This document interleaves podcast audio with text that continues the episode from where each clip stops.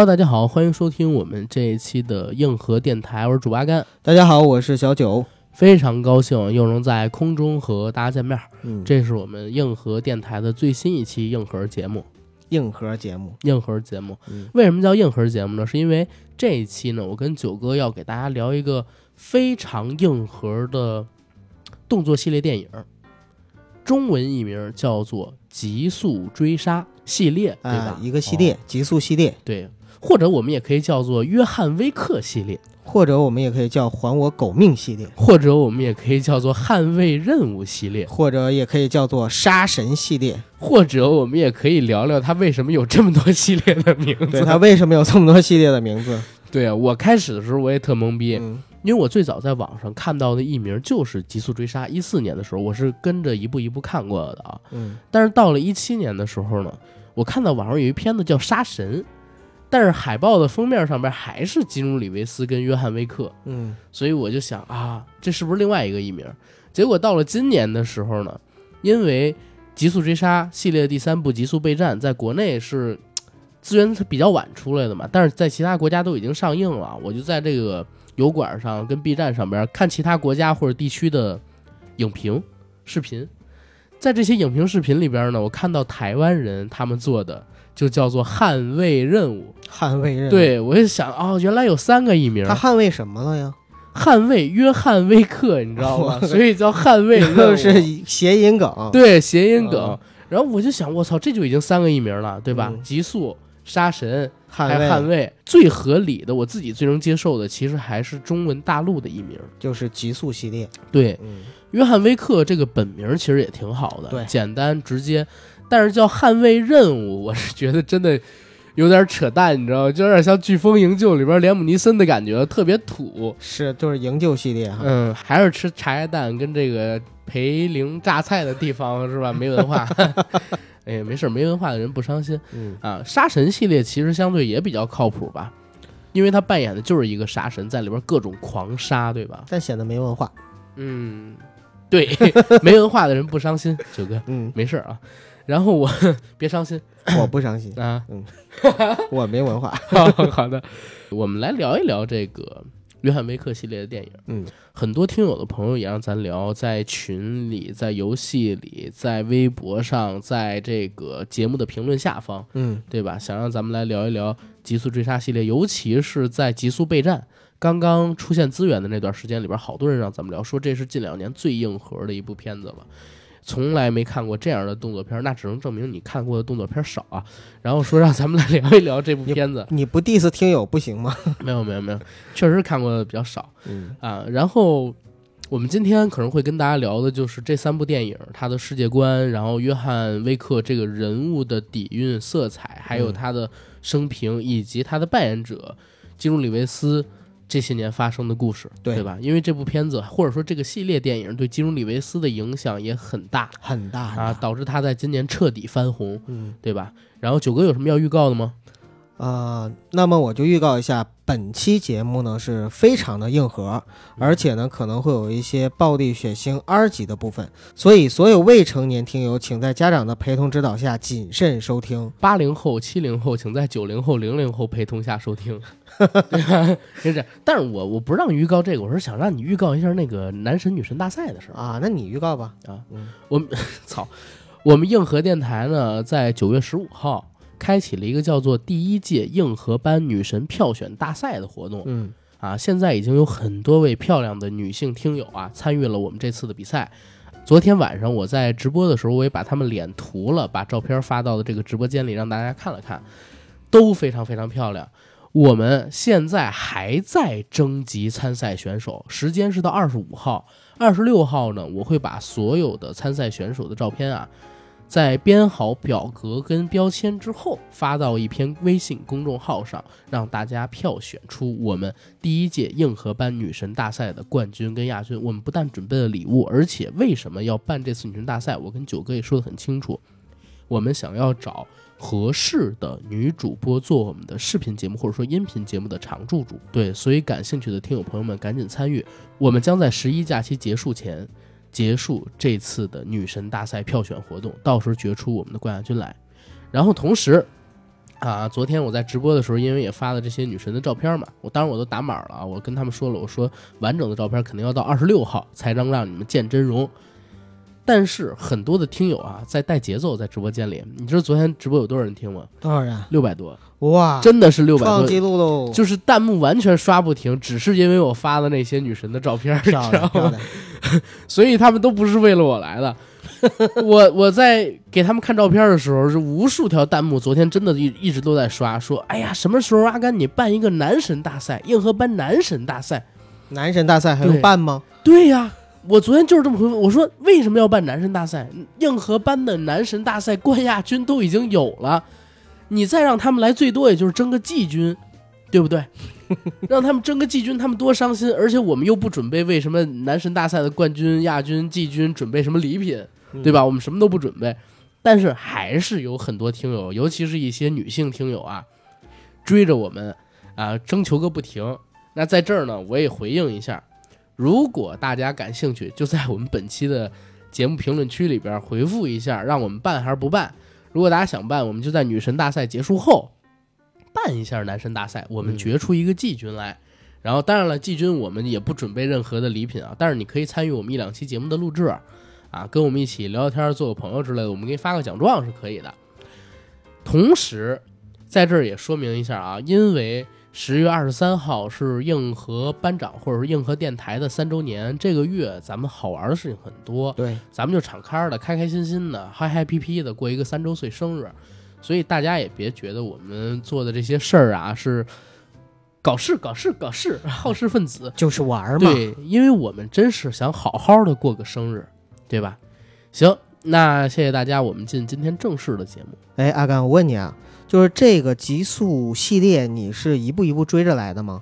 对，最早是一四年看的，啊，那你比我幸运的多啊！我是前两天的时候看了《极速备战》，就是第三部，嗯然后我发现，哎，这么好，为什么之前我错过了？嗯，然后我又把一和二找回来重新看了一下，嗯而且你知道吗？这三部如果连在一起看的话，我发现时间线上来说的话，可能还不超过一个月呃五天，啊。对，就短短的几天之内对啊，我看的特别累。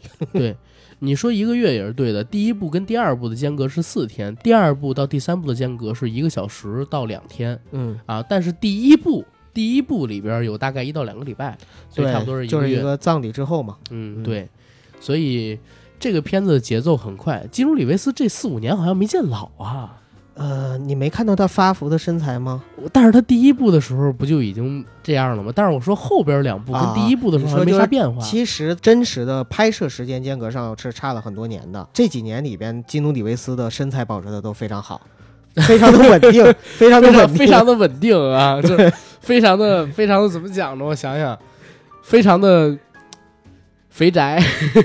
呃，你看啊，基努里维斯在拍《极速备战》的时候已经是马上五十五岁，对，啊、哈迪贝瑞也是五十多岁了吧，五十三，啊，五十三了，五十，三，你能看出来吗？我能看出哈利贝瑞五十三了。我是看不出来哈迪贝瑞五十三，嗯。我是看出基努里维斯确实有五十多，嗯，因为在欧美的中年男人啊，中年男性，他们五十多岁算是中年男性吧？算，啊咱们也现在是六十五岁以下算中年，六十五岁以下才算晚年。你攻击国家政策啊，我 告诉你。那个反正就是看着的话，确实是中年男性的感觉。嗯，但是有一点啊，你别看他身材是那样子，但打起来的话，我觉得还是可以的。嗯，毕竟啊，毕竟是有那么好的剪辑技术跟这个镜头，还有套招。妹妹，基努里维斯确实挺有功夫的，嗯挺有功夫的。从《黑客帝国》的时候，他就有自学嘛。，对，嗯，《黑客帝国》拍之前，一拍之前，提前安排了半年的时间让他去练武术，嗯，跟着袁家班一起对啊，就就是因为《黑客帝帝国他学了功夫嘛。而且变成了一个狂热的功夫爱好者。对，但是我对基努里维斯的印象还是什么？还记得他当年拍的一部电影叫《地狱神探康斯坦丁》吗？我我想起来了，啊，吓我一跳！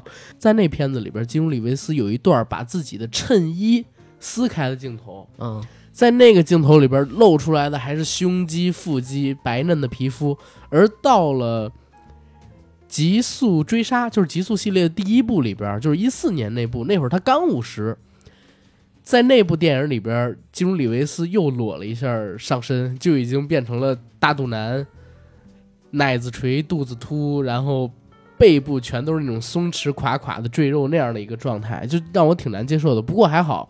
五十岁之后他就慢慢的没怎么再往下塌了，现在保持的也还可以。那你知道我对基努里维斯的印象停留在哪里吗？嗯，还是在他拍《生死时速》那两部戏的时候，那个时候是奶油小生，你知道吗？嗯就是整个给我的感觉特别帅，特别帅。嗯我从来没有想过啊，就一个人可以从《生死时速》到《黑客帝国》，再到现在的《极速》系列，就是有这么大的一个变化。嗯，哎，其实更大的变化是什么，你知道吗？嗯我呀，其实非常希望，我小时候还幻想过，就是他从生死时速到黑客帝国，再到极速系列。我没想到的是，他能从黑客帝国、康斯坦丁突然之间就变成了地球停转之日跟敲敲门。啊，太我是我是没有想到，就是落差有这么大，啊，对吧？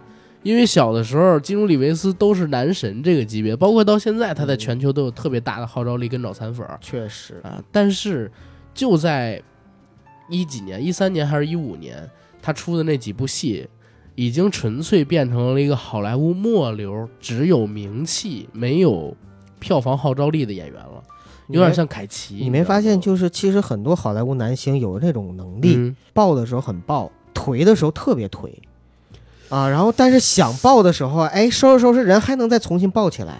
但是是那那不一定啊，想想爆的很多，小罗伯特·唐尼，包括尼古拉斯·凯奇，啊，凯奇翻身了吗？他能翻身，我一直相信他一定能翻身，只要他想，啊，包括查理辛。你知道，就是我，我是认为他们都是就是真正老天爷赏饭吃的那种演员。如果他想的话，他一定能翻身，只不过他愿不愿意。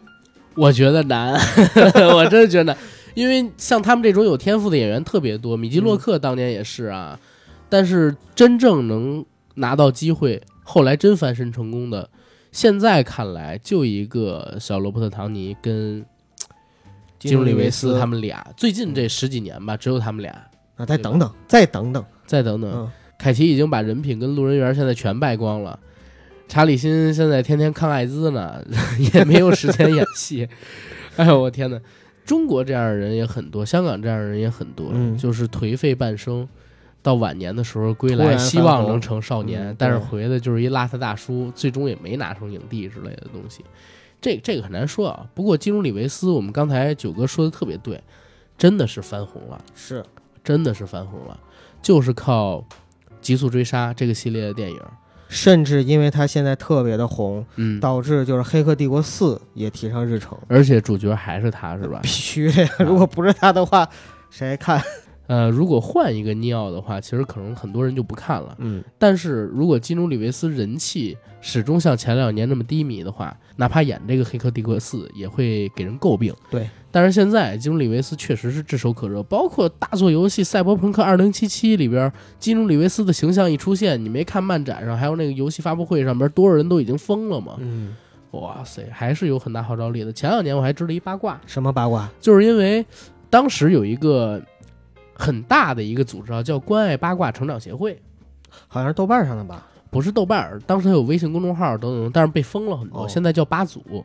关爱八卦成长协会呢，以前在微信公众号上边做了一个 H 五，在这关八里边有很多的娱乐圈八卦爱好者去爆料啊，分享自己的小私密。其中有一位女性的关八的受众就分享了一个故事，说自己呢因为是 K 姓啊，动作男星的脑残粉，嗯。所以在二零一零年左右，他来中国拍摄一部电影的时候，他遇到了那个 K 姓男星的武术指导好嗯。朋友，结果呢，因为要见这个 K 姓男星，没见上，反而跟这武术指导熟了，然后跟这武术指导就约了一下，然后这个武术指导的功夫还特别差，你知道吗？就是特别快就完是事儿了。武术指导吗？后来就说是陈虎，然后 K 姓男星是基努里维斯，这是当时在那个关八八组里边我看到的一个分享例子。那个正好是基努里维斯来中国拍太极侠的时候，嗯，所以就是也也也也挺挺有意思的，对吧？呃，挺有意思。那个时候他都已经很低迷了，金主他的人设，包括他的这个人气哎，我在想有没有人因为特别喜欢阿甘，然后最后找到了我？有骆老师，好吧，好吧，好吧。骆老师，昨天好多这个硬核男神女神大赛，还有人说硬核女神大赛骆老师不参加，我不同意 啊，我不接受。真的，我跟你说，这个女神在我心里边只有俩人，一个是刘亦菲，一个是骆老师，搁别人都是白扯，知道吗？是秀发更出众。关键骆老师以前在我心中是一个艺术家，怎么现在变这么骚？我靠！我天天看他在群里开车，什么人？我靠！天天在群里找雪糕。对啊，是吗？啊啊！哎呀，雪糕应该来聊一聊这个约翰威克系列，都是动保，对吧？哎，接着来说这个极速系列啊，先跟大家说一下这个极速系列的剧情吧。其实非常简单，就是男主角叫约翰威克，他的背景呢是一个成长于白俄罗斯的贫困小孩，在少年的时候加入了一个全球的刺客组织，有点像以前我们看的那个詹一美跟朱莉演的《刺客联盟》嗯那样，呃，刺客联盟那样的一个刺客组织。他在刺客组织里边非常的出名，外号叫夜魔，叫杀神啊，嗯以前是最知名的杀手。后来他坠入了爱河，遇到了一个平凡的女人，他就跟组织申请啊，我要退出组织。结果组织给了他一个不可能完成的任务，他呢像阿汤哥一样把任务完成了，就成功退出了组织。这是第一部电影开始前背景啊的背景。第一部电影开始是怎么样？他媳妇儿得了绝症，然后死掉了。他媳妇儿死掉，他去组织葬礼，这就是第一部的开始。在葬礼的过程中呢，他养了一只小狗，可这只小狗被当地的一富二代给虐死了，他就开始复仇，拾起了自己过去的枪，穿起了自己过去的防弹西服，把这富二代一伙人，包括他家里边人全都给虐杀了。同时，在这个过程当中，他又找到了一只新的狗，这就是第一部的剧情。第二部的剧情呢，是因为这个富二代的家里有人正好是暗杀组织的高层，暗杀组织的高层就跟这个约翰威克，我们的男主角基努里维斯结下梁子了，调动整个纽约市的杀手去杀约翰威克。那约翰威克没办法，只能重操旧业，拿起自己的武器，或者说再新买一批武器跟新的西服去对抗这个杀手组织的高层。在结尾的时候，约翰威克终于把高层给杀死了，但是触怒了杀手组织。为啥呢？他杀人的地方正好是在一个杀手组织禁止杀人的禁地，叫大陆酒店的地方，嗯也就是杀手组织的一个交接站，杀手们的一个休息处，在那块儿是禁止杀戮的。类似于和平饭对，店类似于和平饭店。嗯杀手组织决定在全球清剿他，只给了他一小时的时间让他逃走。这是第二部的剧情。第三部的剧情就顺着这个一小时的逃走命令开始，演到基努里维斯扮演的约翰威克假死逃出升天，引出第四部，甚至未来还有五六七部的剧情。嗯，就这么简单。就这么简单。就是打杀打杀我狗打你，你打我狗我杀你，基本上就是这样一个故事，特别简单。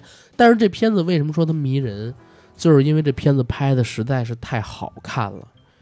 你在看的时候，剧情有就行，好不好已经不重要。哎，不对，我不认可这种说法，嗯，因为我觉得虽然剧情非常简单，但是整个的剧情还是非常完整的，这个片子剧情很简单，但是没有什么漏洞，对对也没有什么错的地方。而且它完整的架设了一个杀手组织那种世界观。对，嗯哎，这个世界观也是现在最吸引人的地方。对对对，因为约翰威克这个人物，在我刚才构述的这个背景观里边，就讲他是成长于一个杀手组织。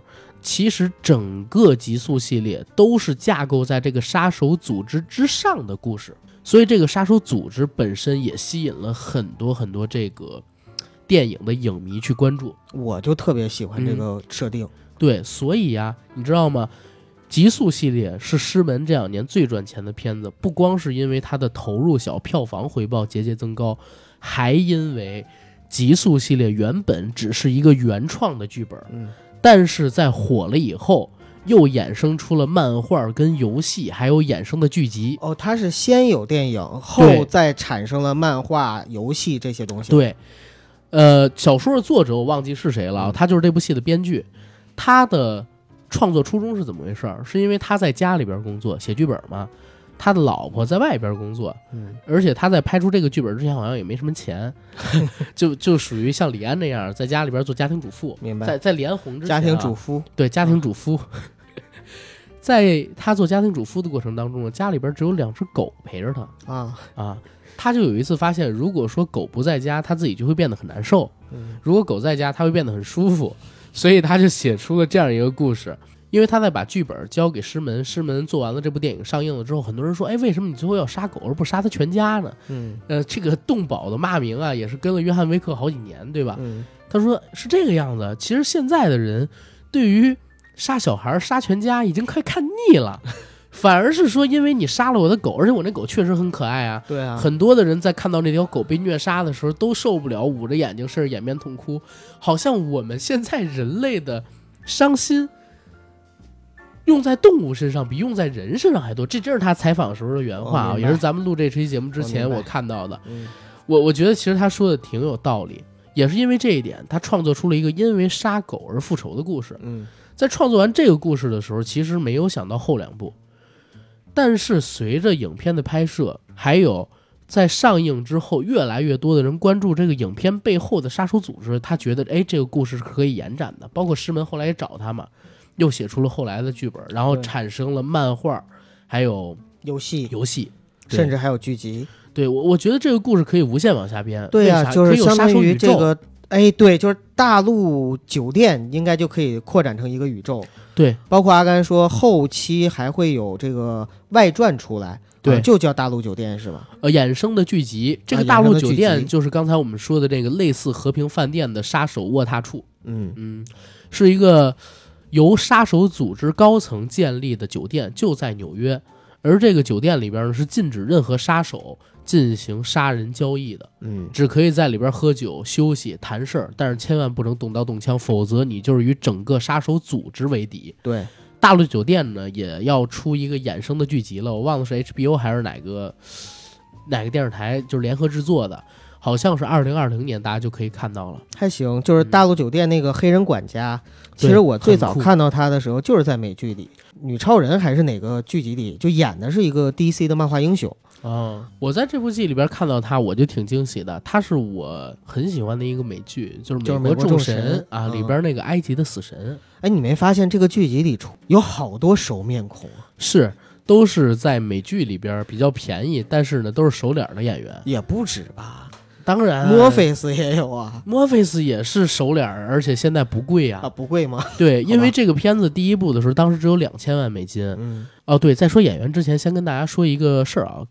这部戏啊，当时是剧本出来，然后找到师门去拍，师门当时呢是打算先搁置一段时间，但是基努里维斯特别喜欢这部戏，嗯。然后想拍，而且还跟这个师门举荐了自己的这个当时在《黑客帝国》拍摄时候的武术指导跟替身。就是陈虎，啊，不是陈虎，嗯是大卫雷奇跟理查德，就是他们俩，这戏不是两个导演联合指导的吗？对对对，这俩导演都是那个基努里维斯推荐的，嗯。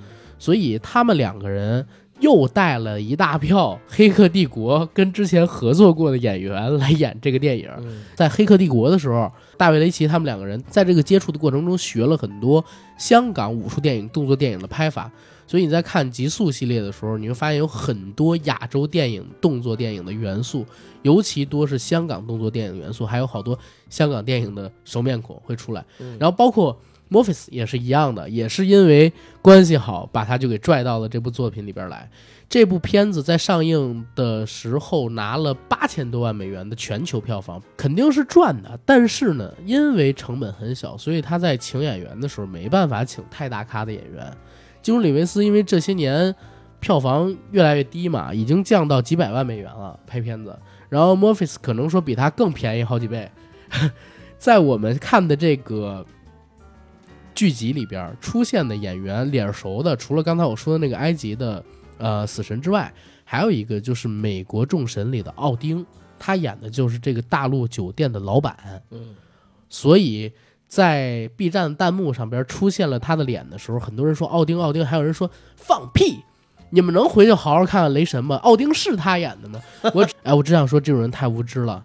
看个雷神你就懂了一切，看个知音故事会你不得上天啊？这个奥丁他之前在美国众神里边超级吸粉儿，很多人都是通过这部剧认识他的。我们说的奥丁是他，而不是雷神的爸爸，好吗？所以这个片子里边，就是他这些演员其实挺招我喜欢的啊，因为之前我看过他们很多的作品，我一看到这个人设，我觉得很酷，而且你不觉得就是《极速追杀》这个系列特别像游戏吗？嗯，很像，也像漫画，其实对，就是像游戏跟漫画特别像，尤其像游戏里多长镜头，对，尤其像游戏里边你在驾驶的一个男主角，他跟 NPC 的对话，嗯，对吧？因为这里边对话都很少，对对台词很少，对，而且情景，因为它设计的这个调色呀，特别像漫画跟游戏。你在看这部电影的时候，就真像自己拿着一个鼠标，或者说用着一个方向键盘，控制一个第三人称的主角，去跟固定场景的 NPC 进行交接任务，嗯，对吧？我感觉是超级超级像，所以这个片子为什么在年轻人这儿火呀？啊，这种模式非常的吸引年轻人。对呀、我之前看最像游戏的是《硬核亨利》，呃，除了它以外，可能这个真的是更像的。对，嗯这个有点像《刺客信条》，对，它本身也是致敬《刺客信条》嘛。导演把自己个人的喜爱给付出到这个电影里边去了。你举几个例子吧。嗯，比如说在这部电影里边，大家看到他们交易的时候会使用金币，嗯然后有固定的切口，然后人群当中他们行走的那种站位，其实你就很像是《刺客信条》嗯游戏里边他们会出现的那种情况。导演一定是一个游戏迷，对，嗯，而且可能就是《刺客信条》的游戏迷。他肯定是因为之前他在接受采访的时候就说了自己是《刺客信条》的这个游戏迷，嗯，对吧？资深玩家。但是这个片子它真正吸引人的地方在哪儿？还是打，嗯，对吧？还是打。之前我跟九哥就说，我说这片子，哎呦，打得太精彩了，是这十年来我看过动作片里边能排前五的。它三部啊，三部这个系列都能进前五，在它前边是印尼的突袭一跟二，哈，你刚才跟我说了，对，对。然后突袭的一跟二的大反派正好还在这个极速备战，就是第三部里边出现了，嗯，演了两个日本忍者，是吧？呃，对，是印尼人，但是演的呢是忍者，日本忍者，啊对，所以在这里边跟呃约翰威克跟男主角还来了一场精彩的动作戏，但是特别让我失望的就是他们俩没把约翰威克弄死。从突袭那个电影里边，他们表现出的战力啊，打这个约翰威克，只要约翰威克手里没枪，嗯，基本上是手拿把抓的，对吧？哎呀，这没办法，主角光环太强了。嗯嗯，其实约翰维克第一部开始吧，我就特别特别替他累，就觉得他打着打着越来越气喘吁吁，你知道吗？嗯，随着敌人不断的增多，力量和力气呢渐渐的减少，然后就为什么还在坚持？为什么就还在打？到最后负伤了，完了也要继续打，我就觉得好强呐，就真的是在精神意志上好强。嗯这其实是比较贴合于实际的。嗯我之前看李连杰的一个采访，李连杰说小的时候看香港的动作片就怀疑他们不会累的吗？嗯，这什么体能能打二十分钟？这是什么体能？我们做运动员的，我们从来没想象过可以这样打。那时候他们还不知道有什么东西叫剪辑。嗯约翰威克这个戏，它其实是尽量去还原真实战斗中发生的动作场景，所以你会看到经常会使用一些广角镜头、固定机位、长镜头嗯去跟着这个主角进行打斗。你也看到主角在打斗的过程当中是气喘吁吁的，嗯然后他也会身上负伤，这很正常。咱们打过架的都知道，你跟别人推搡到一起两三分钟，很有可能就没有力气了。对，对因为打架的时候一嗯，他不知道节省力气，而是拼了命的，就是把全身力气就很快就用光了。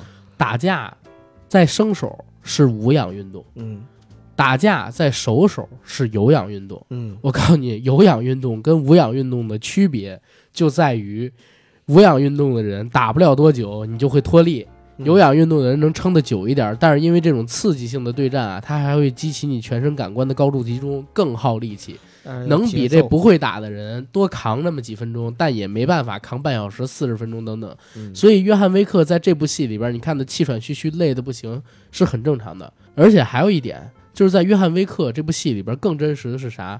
他为了节省力气，他使用了特殊的打斗手法，你是说他那个枪斗术吗？枪斗术还有他的近身的格斗术，都是导演他们去仔细研究之后才定下来的。因为刚才不是说这个大卫雷奇还有理查德他们两个人是武术导演出身嘛？嗯然后当然，那个基努里维斯跟香港的武术指导也认识很多年了，所以他们在动作拍摄这块儿特别有建树。在考虑创造约翰威克这个人物角色，他要使用什么样的杀人方法的时候，他们就选择了两种，一种是用枪的，叫做莫桑比克枪法。莫桑比克枪法。对，莫桑比克，这是什么意思呢？就是大家平时在看一些好莱坞电影的时候，也可以偶尔看到这个枪法运用。典型的就是阿汤哥之前演的一个电影叫《借刀杀人》，嗯里边不是演一白头发的杀手吗？里边用的也是莫桑比克枪法。这种枪法适合的是什么时候使用呢？适合的是在一个运动场景过程中使用手枪的你去击杀敌人。莫桑比克枪法的典型运用就是先在这个人的躯干上打两枪，使他丧失行动能力，然后再在他的头上补一枪。因为运动中行进的人打头是很难中的，但是躯干比较大，容易打中，所以先打躯干，让他失去行动能力，再补枪打头，让他彻底死亡。嗯，所以你们在看这约翰威克他在电影里边打手枪，或者说打一些其他枪的时候，都会使哒哒哒哒哒，然后走过去，在他脑门啪，最后一枪肯定是补头我天啊！我突然发现，原来我吃鸡的时候用的都是莫桑比克枪法，啊。我都是先打身上，因为我抱不到头，然后把他打倒之后，然后再再补枪去。不是，但是你这个是哒哒哒吗？我是哒哒哒哒哒哒哒，然后哒哒哦，好吧，我一直以为你是噔啊，咔嚓噔咔嚓噔，就是换换两轮弹夹，然后才 好吧，然后。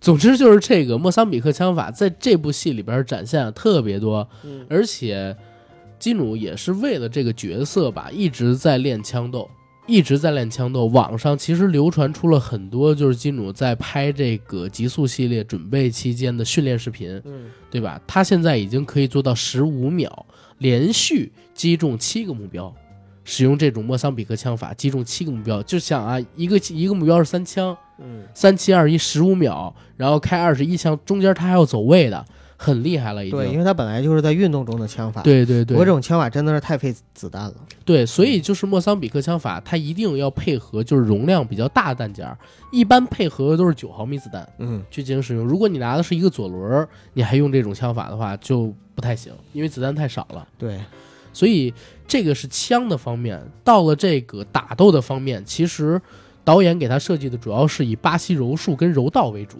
嗯的近身格斗技，然后配合一些关节技。嗯因为也是在我我看他们的采访是上哪个秀，柯南秀还是哪个秀？当时导演呢跟柯南还是谁，我忘了。当时那个主持人他们玩一个游戏，让主持人手里拿着一把枪，导演表演如何把这把枪给夺下来。哦，在夺枪的过程当中，他提到了一个事儿，说持枪的敌人跟你在对峙的时候，只有几种情况，一种是有安全距离，一种是非安全距离。在安全距离内，如果你持枪，你可以在对方行使任何动作之前把他打死，除非是你完全不懂枪或者敌人太牛了，嗯是吧？如果说是在安全距离之外，那不好意思，你很有可能不会打中对方，而被对方反杀。嗯这个安全距离指的是什么呢？他当时就跟那个呃主持人他们俩比对了一下，说你把手伸出来，咱们两个人的手单臂的长度加到一起就可以叫做安全距离。在这个安全的距离里，你无论是猫腰向我冲过来，还是踢我，还是挥拳，都不可能直接碰到我。在这之前会给我留出大概一秒的时间让我来击中你。嗯所以你是必死无疑的。而在安全距离之外，要不然就是你离的我超过十米，这样的话手枪很难打中。再有一个呢，就是你已经离我近到一只胳膊都不足以伸直的距离，在这种距离里边就叫做非安全距离。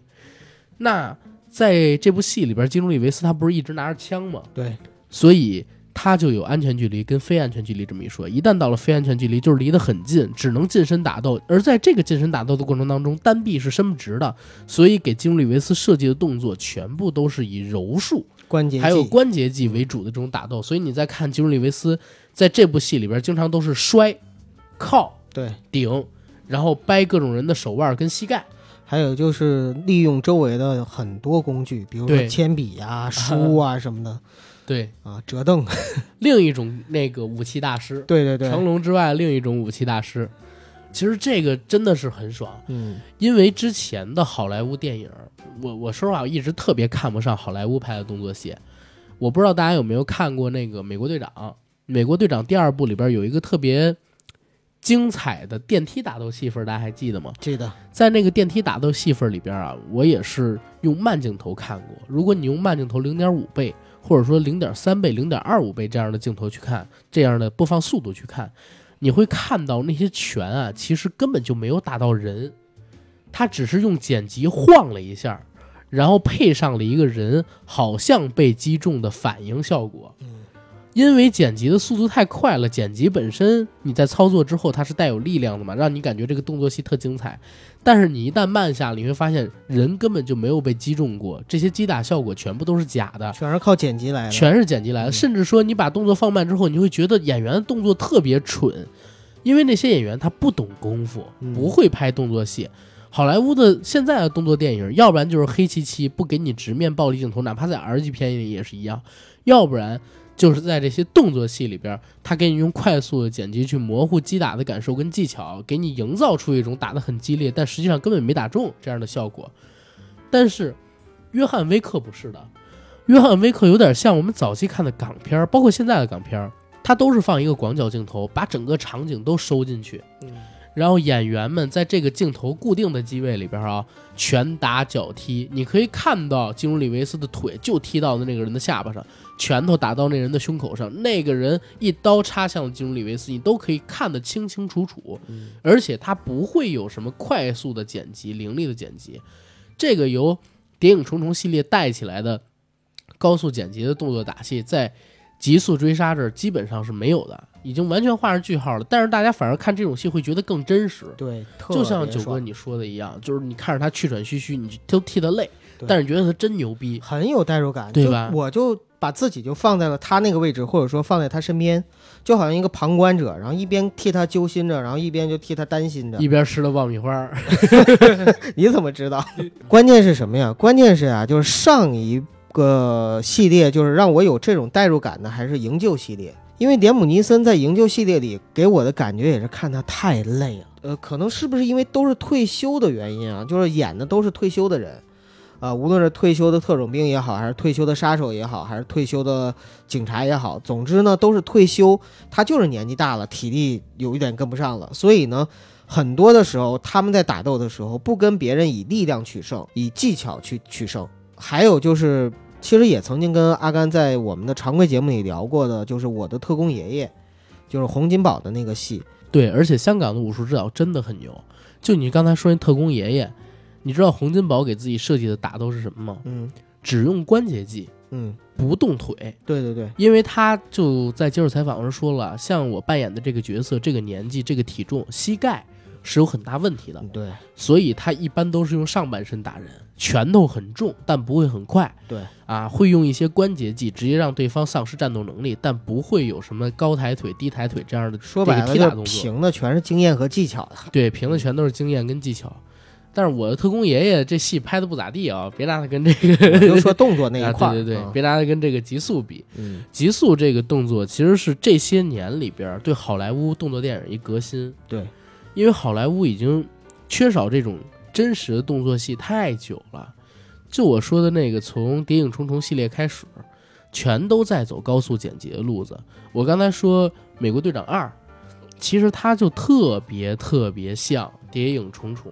嗯，它就是借鉴了很多《谍影重重》的风格跟拍摄技巧，所以你们看着才会那么爽。你们要真想看特别爽，不如直接去看这个《谍影重重》。但是这种拍摄风格啊，有好处也有坏处。好处是降低了演员对于动作戏的这个前期的训练难度，其实就对演员的要求有了有所，降低，嗯有所降低。然后同时呢，对拍摄的方式也变得简单了，因为你使用这种方式的话，相当于演员也不用去练，对吧？导演也不需要真的懂怎么拍动作，但是增加了剪辑的难度。剪辑的话其实也很简单，就高速剪辑嘛，把这嗯动作剪切，这个这个已经形成流程了。但是反而是像约翰威克、基努里维斯扮演的这个角色，他行使这种会用一个长镜去表演的动作镜头，是要演员彩排很久的。就是大家要套招、位对，要套招、位然招、走后前期位。设计，这就特别像以前香港电影那种感觉，就是在拍香港电影也是这样。在拍这个镜头之前，你要去准备好久。对，嗯哎呀，所以就是这个电影其实影响了很多在他之后的好莱坞电影，《哪些死侍二》。啊？对，《死侍二》里其实就有很明显来自于约翰威克他打人的这个场景。《死侍二》里你还记得吗？呃，叫我爱我我家、爱我家。我爱我家里边有一段也出现了很多玻璃的戏份儿，嗯其实很像是《极速特工》，就是第二部里边当时出现的一些场景。然后还有谁？我想想啊，对，那个那个那个查理斯·塞隆前年还是去年也演了一部电影，也是演一个特工杀手，一个女特工杀手的电影，我忘记那片子叫什么了。我前些时间还看了，那里边的打斗动作戏也受到了《极速追杀》系列的影响，就是《极速追杀》系列现在影响了一大批好莱坞动作影片的制作，所以我这也很难说它还能红多久。虽然他那种爆棚的动作戏跟那种超强的想象力啊，一部比一部狂，但是这样一步一步透支下去也是很难支撑的。那就看后面，嗯，编剧也好，还有武术指导也好，能不能再给大家更多新鲜的东西了。对我看第一部的时候，第一部里边他杀了一百多个人嘛，嗯，对吧？在这个过程里边，我看的是特别爽。以前好莱坞动作电影杀人都是像什么叫《第一滴血四》史泰龙演的那版一样，啊拿把破枪，然后嘎哒嘎哒嘎哒，对对对，就看着人四分五裂，或者说满身弹孔。这部戏里边全部都是近身的，哪怕是开枪也是近身杀人的。你看到这个人中枪之后的反应，包括他还实现了这个铅笔杀人，一开始不就反派他父亲就说嘛，我亲眼见过，他用铅笔杀了三个人，啊，一直在铺这个铅笔梗，到结尾的时候还真是是拿了一杆铅笔对捅别人的喉咙，对，对吧？捅出一口子，然后这人的血从喉咙里边喷射出来，死掉。其实我在很小时候就知道铅笔能杀人，我都忘了，我都忘了是看哪哪个电影。就是嗯其实像铅笔杀人这个这个手法，或者说这个动作，嗯好像在很多电影里都有过。香港片儿里就有，对对对很多香港电影里都有。老美其实也挺没文化，就是他们很多现在的动作电影，如果你去回看香港的电影、动作电影啊，你会看见很多相似的地方，包括史泰龙，你知道吗？嗯他八十年代、九十年代抄了好几部成龙的电影，抄了好几部动作场景。就《警察故事》里边，你还记得吗？成龙站在一个大巴前面，正在行驶的大巴前面，把枪举出来，然后那大巴突然停了，有两个人从大巴的二层把窗户撞碎，掉出来，落在地上滚了几圈。嗯，就这个镜头，史泰龙就抄了。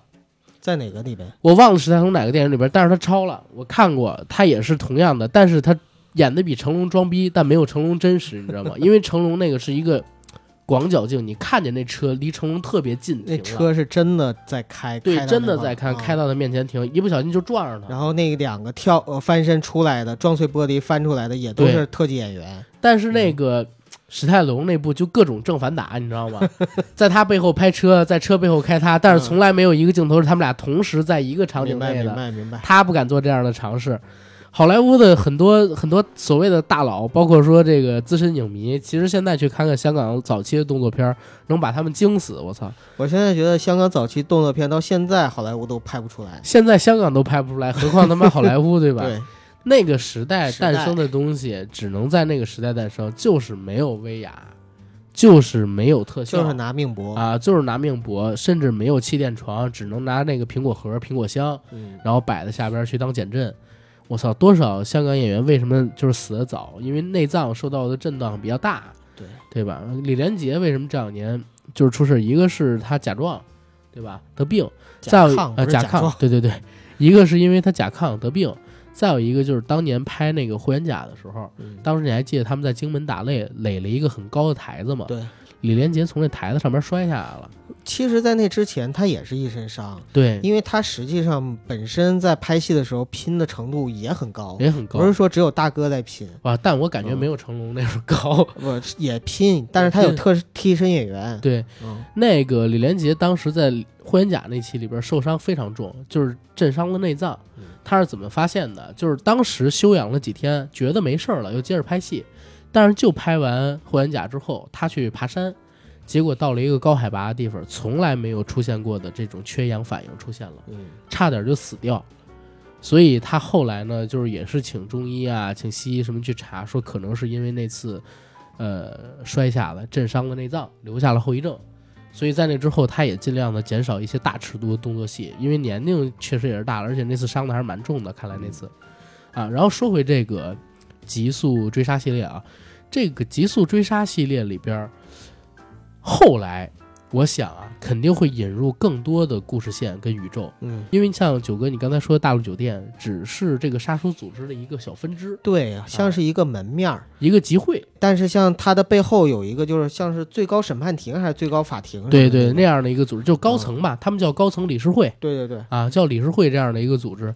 然后这样的酒店还不止一个，嗯美国或者说纽约可能是大陆酒店，但还有其他地方、其他城城市都有对吧？每一个都有一个管理者，对，都有一个管理者，其中啊，刚才说那墨菲斯就是丐帮的老大，好像都要受到就是这个最高的理事会的管理，对都要遵守他的这个秩序。呃，在我看到的这个就是设定里边儿，就是理事会他安排了几个东西，一个是地上的，就比如说是大陆酒店嗯，啊这样的明面儿的机会，再有一个有一个信息情报的收集站，而墨菲斯就是情报收集站的老大。对，就是用鸽子对，用鸽子通 信，不光是用鸽子，还有那些乞丐之类的，都是是他通信的。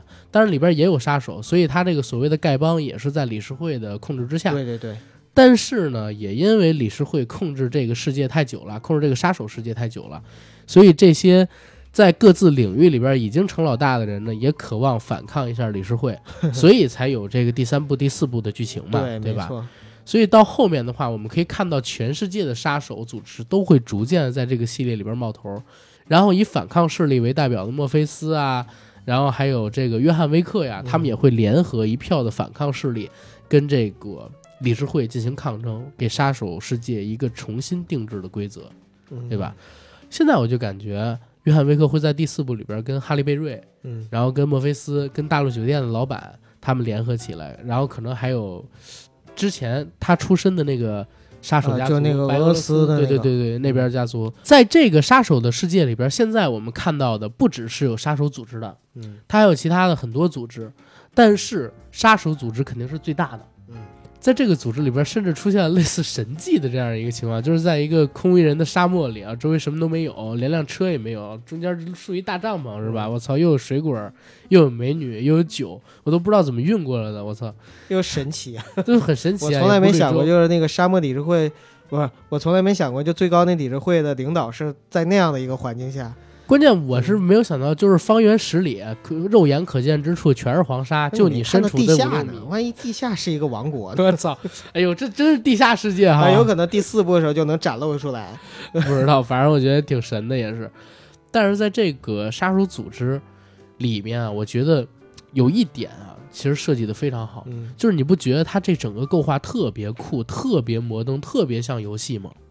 你刚才不是说过一遍了吗？是说过一遍，就是说他这种形式，你可能说在其他电影里边完全没见过，它只会出现在游戏里。我是第一次看它就是搬到电影里边去，哦，明白。对吧？嗯这种想法我也有过，就是以前我在看那个，呃，叫什么《刺客联盟》或者就叫《通缉令》的时候，嗯，我当时想，我说，哎，会不会真有这么一个组织，然后如何如何？但那里边对于这个组织真是浅尝辄止，嗯，可能通缉令是另外一种风格。而且《通缉令》本身是从漫画改过的，对就把那种特别夸张、已经到不可能实现的子弹拐弯都拍出来了。而不像这部戏一样，这部戏你看完了之后，你会觉得，是不是这世界上真有这么一个杀手组织啊？是不是这世界上真有几百万那个杀手？甚至我走的这个街上，九哥你是不是杀手？你这儿悄悄的瞒着我们，我不杀熟，我只杀生。你只杀生哦。好的，哎，你毕竟是在长沙待过的人，长沙人。哎，咱俩这梗好老啊，好烂的。好烂的梗。对，嗯，嗯，但是你这个想法其实挺好的，就是很多的人，尤其年轻人，可能看了这部电影之后受到的影响，就是说，去当个杀手。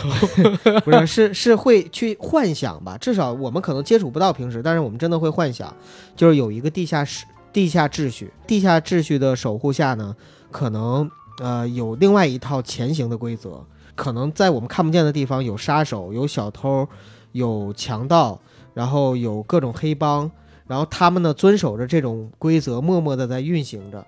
我觉得这是一件很好玩的事儿，想想的话，但是这种事情绝对不会发生在中国。你说的对，哪怕发生在中国，也只可能在香港或者台湾，对 对吧？我其实，在看到这种戏的时候，我就挺想成为这个组织里边的杀手，因为啥？不因为啥呢？你不觉得他们这个杀手都特别酷吗？全都是穿着礼服或者说西装嗯啊！我印象特深，就是在第一部、第二部、第三部里边，约翰威克他去整装备的镜头。第一部里边，在那狗死了之后，他自己爬起来，走到地下室，拿起一杆大锤子，开始当当当当敲当，破地面。，对，砸地。我以为他是要干嘛呢？结果从地里边啊挖出一个大铁箱子，嗯，铁箱子打开，一堆定的金币制西装，啊，对，成捆儿的金币，而且这金币特漂亮，真的特别漂亮，不止一把啊，对，还有很多啊，枪，很多枪。哎呦，我觉得这个行头跟这个准备的过程超级酷。但是你不觉得这种欧美范儿只是在就像老外身上穿着感觉行？我看很多的就是那个就是国内的或者说国产电影吧，就感觉如果是杀手穿着西装，然后走在、啊，走在老百姓中啊，就是走在比如说我们的街上，就会显得特别格格不入，让人一下就看出你是杀手。这个戏你不觉得也是让人一下就看出你是杀手吗？还好吧？我感觉这个戏里边他们打扮的都超级高调，你知道吗？哎，对，这个戏还有一个问题啊，唯一的问题就这个戏里边完全没有警察。这就是我夸这个戏的点，嗯这就是它像游戏的点。嗯你看到这部戏里边，他有的时候说周围啊是存在着普通人的，有的时候是说周围全都是杀手，但绝大多数情况下，周围只是有几个杀手，但其他全是普通人。但是你有没有发现，在这个电影里边，在所有的打斗场景里，普通人就像是 NPC，他什么都看不见，只是负责走动嗯。嗯嗯嗯，你在各种的打斗场景里边，你会看见他明明都已经拿枪打死人了，有枪声，明明已经看有人爆血喷血了，明明已经看见他拿刀子捅人了，但周围的人还是特别淡漠的走来走去，什么都看不见一样。还有一点就是游戏，你知道吗？对，还有一点就是我在想，那个大陆酒店它是开门做生意的嘛，当然在摆在街上的。啊，那每个人进来的时候，大家好像好像感觉只有杀手进去，普通人我没看到有普通人进去啊。我就说这是一个高度独立性的一个类游戏的电影，嗯，他就完全不跟你讲什么逻辑了。对，对吧？他就让尽量的打斗场景真实，而其他的一切都让你像在打一个游戏一样，你自己能够参与进去。嗯我们参与进去了，我们就是 NPC，对吧？或者我们就是这个男主角。我们在这个游戏里边看到的一切都是合理的。他一开始就跟你已经取掉了很多不合，其实，在第一部里边都没有这些，就是在第二部、第三部，随着他投资当量越来越大，世界观越架设越完整，你会发现这个东西已经跟现实生活完全独立开，像了一个架空历史的世界一样了。是的，是的，对我，我反而在看第一部的时候，我印象最深是那个镜头，然后一穿上，露出背后那塔兔来，我靠，挺带感。第二部里边就出现了约翰威克去买枪的镜头，嗯他到了这个装备库里边，拿出一个金币，把金币往前一推，然后好的进来，去定制自己的西装，西装是防弹的，然后走到另外一家店，说你们老板在吗？放一个金币，人说我从没见过他不在。转头，大家说，这基本上都是这种对话风格。而且永远都是一个金币搞定一件事儿。对对，啊呃，，这个也要说一嘴，导演解释了。嗯我开始看到这个电影的时候，我就想这个金币大概多重？我看了一下金币的大小，大概直径是五厘米吧，嗯。五厘米的直径，然后大概三毫米左右的厚度，一立方厘米的金子应该是二十一克，嗯。然后这个东西应该得有一百来克，嗯，我就按一百克算这么一个金币，因为那金币挺大的，一百克按现在价格就得有几万块钱人民币嗯对吧三万啊，嗯。两三万多，三万多三万多人民币。币。然后这是金币的价值，我开始一直以为是这样的，后来呢，我看了导演的这个采访才知道，导演的意思是说，金币本身当然可以当钱用，但它在杀手世界里边代表的是什么？一个金币代表一个需求，嗯，如果别人接受了你的金币，就要为你哎就这个对对对对，就相当于接受了你的这个需求。嗯如果你觉得你这个需求比较难，你可以多给几个金币。嗯，这个解释就是这样的。其实我还挺喜欢这种交易体系的。嗯，我感觉这种交易体系的话，真的特别稳定、啊，特别酷。哎，要不我们硬核也搞一个硬核币？就 是我们整别啊！这这区块链咱不干啊，不能干啊，九哥啊，不能干、啊。虚拟货币，不是虚拟货币啊，可是实物啊。啊，实物也一样啊！我操，你跟谁花？就是我们的听友可以向我们提一个需求，然后就只要这一个硬核币。当然，你这个硬核币你要赚来很难的，而且发行只能由硬核班长来发行。我谢谢你。怎么怎么做防伪？我想知道。上面有我们手写签名。真不要脸！我跟你说，九哥真不要脸。你这接着说回电影啊。然后他给了这个金币之后，那景儿不是说吗？从没见过老板不在，引他进一屋，然后就开始挑枪。嗯我在挑枪的过程里边就显示这个基努为这部戏做的一系列的准备了。他演示了一系列枪械的使用，包括喷子、连发喷、嗯，侧瞄。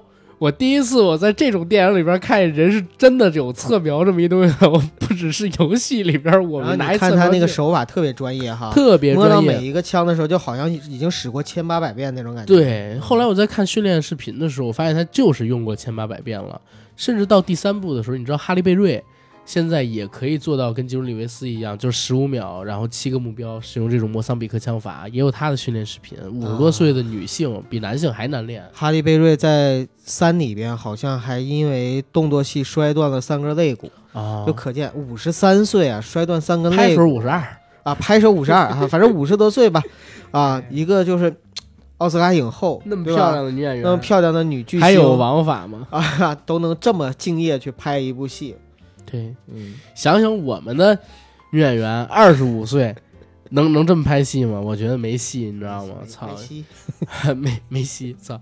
以前杨紫琼、章子怡他们能这么拍，嗯，现在谁能这么拍？对吧？时代不同了，男女不一样，不是时代不同了，女演员不一样。今儿不说这个啊，我们就接着说回这个电影。我在看这个戏的时候，我真的感觉这哈利贝瑞确实是老了，虽然他身材还是很好啊，但是我在看到他露脸的场景的时候，我会发现，就是一头凌乱的秀发底下埋的是一个已经能看出来年过五旬人的脸。嗯，嗯，欧美的女性，黑人还算是老的比较慢的，然后这个白人的话，如果过了五十岁，真的很容易就看出来脸上的那些皱纹，甚至说是斑。那他们的皮肤相比于亚洲人差好多好多。嗯，人家不在乎这个，不像那个，因为我我真的是看到很多的中国的女孩子啊，就天天想办法让自己的皮肤越白皙越细腻。别，说我姐坏话啊！但是你看那个国外，我们去去到那个东南亚的沙滩上的时候，就看到很多老外就躺那儿晒，你知道吗？就就在那儿晒晒足一百八十天。关键是都是拖着晒，大家追求的完全就不一样。说到这个电影，我认为啊，这个哈利贝瑞通过这部戏，可能也要稍微再翻一翻了，因为这两年哈利贝瑞人气掉的比基努里维斯还厉害。前两年上了一个《王牌特工》黄金圈儿，嗯对吧？算是在里边找到了一个角色，以后能演一个商业的系列了。但是今年这个《极速备战》算是帮他拿回了口碑上边的大翻倍，对吧？因为这个《王牌特工》本身第二部的口碑就没有第一部好，嗯同时他在里边演的其实是一个配角中的配角，但是在这部里边他的打戏跟这个基努里维斯可真是五五开啊！关键是他也为了狗可以啊，对对对，可哎以开干。这就是我发现第三部里边啊会有一些很引的笑点，嗯，比如说啥呢？他不是养了两只猎狗吗？对，这个猎狗，首先他自己本身也真是去花了几个月的时间训狗嗯啊。这狗是那个养殖基地养，不是这个狗是单独的那种训狗场训的，但是他也跟这狗相处了几个月这狗是我最喜欢的那种德牧。啊。对，嗯然后他用这狗打人的时候，你会发现这狗咬的都是男性的下体，对，这其实挺挺挺狠的，你知道吗？但是我觉得挺好挺好笑的。他在指这个狗的时候，狗都是咬人裆。嗯第一啊，确实养这种狗在遇到这种特殊情况需要战斗的时候，咬裆是最容易让对方失去战斗意识是的，跟行动能力的手段。第二一个就是这个对于男性而言太狠了，你知道吗？基本上我操，你要咬了我这儿，你就赶紧用莫桑比克枪法，你都别打胸那个肢肢体躯干了，你就直接给我爆头吧。哎呀，我活不了了，对吧？基本上是属于这样一个状态。我觉得这片子很有意思啊。然后在这片子之前的女性角色，其实可能因为金主他们是传统直男，嗯，有一点功能化，对吧？对没有什么行使太多的而且这个电影本身是一个非常男性性向的电影，对里边的女性角色似乎要么很少，要么真的就是缺少一一定的光彩。但是我看这个美国很多评论说，看到基努里维斯就高潮了，啊特别多女性粉儿啊啊。只不过他这个输出的是魅力男性，而输出的不是一个魅力女性。但是第三部算是补齐这个短板啊，嗯就是男性跟女性都有。而且哈迪贝瑞其实也还好，对就在这个第三部里边，确实是有光彩的五五开，啊。对，在豆瓣上的话，我看到的影评啊，其实属于比较极端化。可能像我跟阿甘那样，就看了这个戏之后很喜欢。另外一半呢，哎说这什么呀，没有剧情啊，没有逻辑啊，基努里维斯这身材都这样子了，真的是有很多这么说的。仁者见仁，智者见智吧。虽然我跟阿甘推荐大家去看，但是你们看完了之后啊，喜欢就是喜欢，不喜欢的话也无所谓，啊，没有必要说非要强行喜欢，对不对？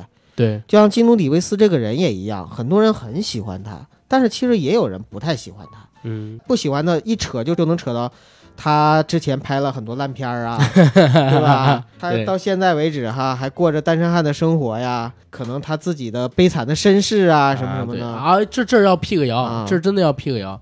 就是你现在搜这个基努里维斯，你不论在任何平台，你搜出的啊，都是一个叫做《悲伤的基努》的这么一篇狗血的、脑残的傻逼写出来的文是章。咪蒙写的吗？呃，不是迷蒙写的，但是我觉得有点像类似风格的人写的。包括你在 B 站上啊，在油管上面，你还能查到这个视频还有视频呢啊，就是《悲伤金主》里边讲啊，说这个基努里维斯太惨了。这个自己生活在一个破碎家庭，自己最好的朋友死了，最爱的人死了，自己的那个孩子没出生死了，啊，自己过着单身汉的生活，孤独的一个人在那个街上吃着面包过生日，自己露宿街头，有钱全都捐出去了，过着特别落魄的生活。他就是一流浪汉，这个世界太差了，配不上基努里维斯，配不上你妈呀！我靠，真的。还有还有很多人说什么基努里维斯就是天天骑破摩托，也没买车，我怎么感觉这个放在窦唯身上也是可以的？但就是你知道，很多人都在说什么悲伤的基努，嗯说说他过得特别惨，惨什么惨呀？你知道这篇文章啊，实际上是一几年，一三年还是一四年？嗯当时有一个八卦小报写出来的，写出来之后不知道怎么回事，就来回传，在那个什么推特上面火了啊。然后又传回国内来，国内一群傻逼在那开各种吹，然后还有人做视频，关键你知道吗？视频播放量还特高，辟谣都没法辟谣。嗯嗯实际的情况是怎么样？确实啊，就是他之前谈了一女朋友，女朋友去世了，嗯然后带着他那个没出生的孩子去世。对，但是这大帅哥啊，你们如果真是他粉丝，你就去查查他有多多多少段恋爱史。对，他跟那个女朋友分手之后，还谈了好多段恋爱呢，真的还谈了好多段恋爱呢。然后再有一点，他买了房了。但是他喜欢出去玩儿，他只住酒店，而且只住豪华酒店。他不是露宿街头，这哥们儿天天住豪华酒店，你们自己去看啊！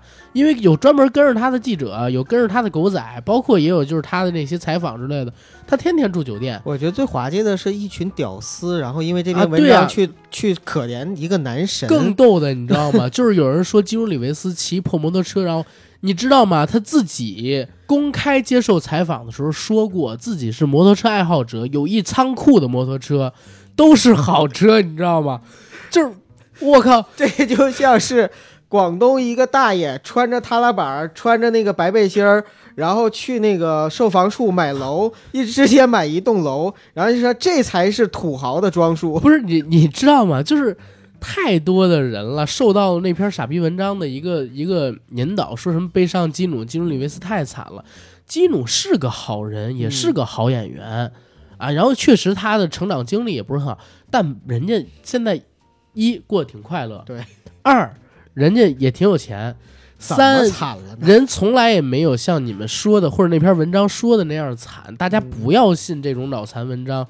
他自己都亲自辟谣过，说你们不要信这上面说我过得挺好的，我的快乐你们想象不到，真的想象不到。不是，我觉得特别蠢，你知道吗？包括就在那个 B 站上面，悲伤金主这个世界太差，配不上基努里维斯，配了一个基努里维斯特别邋遢，穿一仔裤，大腹便便，留着一个络腮胡，跟邋遢头发不洗，穿一个那个西服外套喂鸽子的场景，然后好多人在弹幕里边替他心疼，然后。但那个底层评论区就有人发了几百字的长评论，在那怒骂那些弹幕，你知道吗？说你们再带这样的节奏，人没病也给你们吹出有病了，我操！哎呀，现在真的，我跟你说，傻逼太多，就是枪都不够用，对吧？傻逼太多，枪都不够用。哎，这这没没办法，这反正得辟谣一下这个悲伤的基努这件事、啊。说到最后的时候，阿甘激动了，因为这个事儿实在是太反智了，特别特别反反智，就是大家特别容易看到这样的帖子被煽动起来了就跟外边传咱俩我多有钱一样，九哥你知道吗？其实吧，就谣言这个东西止于智者啊。我你大家想一想，就是这么两个帅哥，怎么可能有钱呢？